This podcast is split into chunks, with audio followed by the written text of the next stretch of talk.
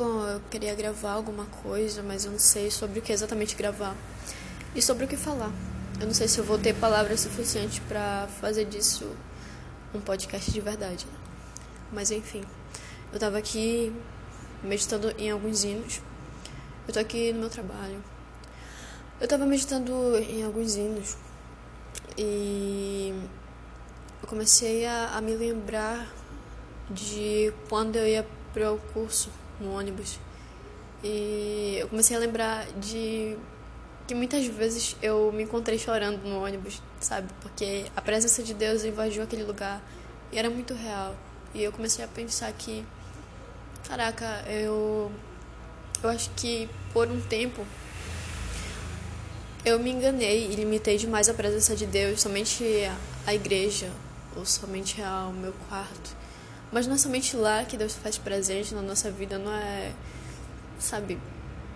Ele, ele não se limita só àquele lugar, ele está ele está em todos os lugares. Eu creio que depende de nós buscarmos ele, sabe? Em Tiago fala que quando nós nos achegamos a Deus, Ele dá um passo e se achega a nós. Ou seja, nunca é um relacionamento que não é correspondido. É um relacionamento recíproco.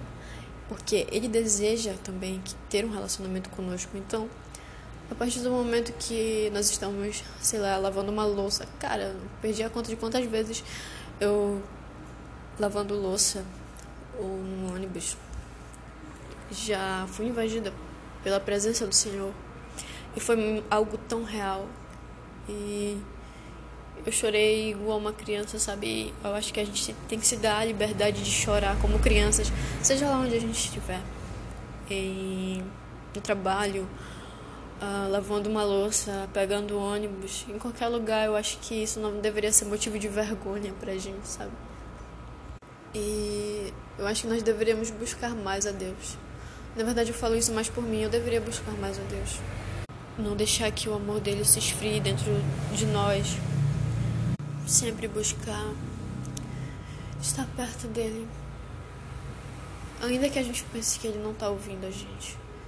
Ele sempre está ouvindo a gente. E é algo real pra caramba. Eu provei disso e tenho certeza que muitos de vocês também provaram disso. Sabe, eu já falei isso aqui mil vezes, mas não custa nada falar de novo, porque é algo que vale a pena lembrar. Bom, lá em Gênesis declara que Deus visitava Adão e Eva diariamente e, cara, é uma presença tão boa. Então, é, a gente sente tanta honra em receber uma presença dessa. A gente não é nem merecedor, mas ele, ele deseja isso e ele declara isso. Tanto que ele entregou o seu filho para que a gente tivesse essa liberdade de buscá-lo, de buscá-lo sem precisar de um sacerdote, sabe? Hoje em dia nós podemos buscar a Deus em qualquer lugar, então por que, que nós desperdiçamos essa oportunidade? Por que, que a gente é tão indiferente muitas vezes com o Senhor? Ele não se limita a, certos lugares, nós o limitamos a certos lugares. Mas, cara, a gente tem que começar a viver o Evangelho de uma forma intensa e muito louca. Porque é só assim que a gente vai entender que a vida vale a pena. Porque a vida só vale a pena de verdade com ele. Você pode ter o que for, cara. Construir o reino que for. Se você não tiver a glória de Deus, você vai estar insatisfeito pelo resto da sua vida. Salomão provou disso. Salomão construiu coisas grandiosas para ele. Salomão tentou provar alegria com vinho, mas a alegria a alegria perpétua não provém do vinho, ela só provém do Espírito Santo de Deus. Ele tentou provar isso com com mulheres. Ele teve muitas mulheres, teve muitas concubinas. Mas ele viu que tudo isso era vaidade, como correr atrás do vento, como vapor como algo que não se pode segurar como uma neblina. Tiago vai declarar e que a nossa vida é como uma neblina que agora está aqui, mas depois ela se vai. É exatamente assim, não tem como segurar. Não tem como se segurar nisso.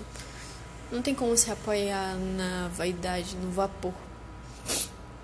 como correr atrás do vento. Você já correu atrás do vento? É totalmente em vão. Não faz o menor sentido. Então por que, que a gente insiste em procurar essas coisas no mundo, sendo que Deus ele, ele entregou o seu filho. Ele, ele nos deu as escrituras sagradas e ele revela lá o seu amor. Uma vez eu estava conversando com uma amiga e ela disse que a Bíblia era uma era um conjunto de várias cartas de amor. Várias cartas de amor escritas por Deus, direcionadas a nós. Porque Ele nos amou e a gente não consegue nem amar Ele direito. Porque a gente limita Ele e Deus não está limitado. Nós o limitamos. Nós esperamos que Ele dê um passo enquanto o que nós temos que fazer é dar o passo primeiro. Nós temos que tomar a iniciativa. Ele sempre quer estar conosco. Sempre, sempre. E é isso. Deus abençoe. Deus abençoe que você, que eu, que nós possamos buscar a Cristo e provar do amor dele a cada dia, onde quer que nós estejamos nós possamos dar o primeiro passo, tomar a iniciativa de buscar a Ele, de, de ficar com Ele e de encontrar o nosso prazer nele.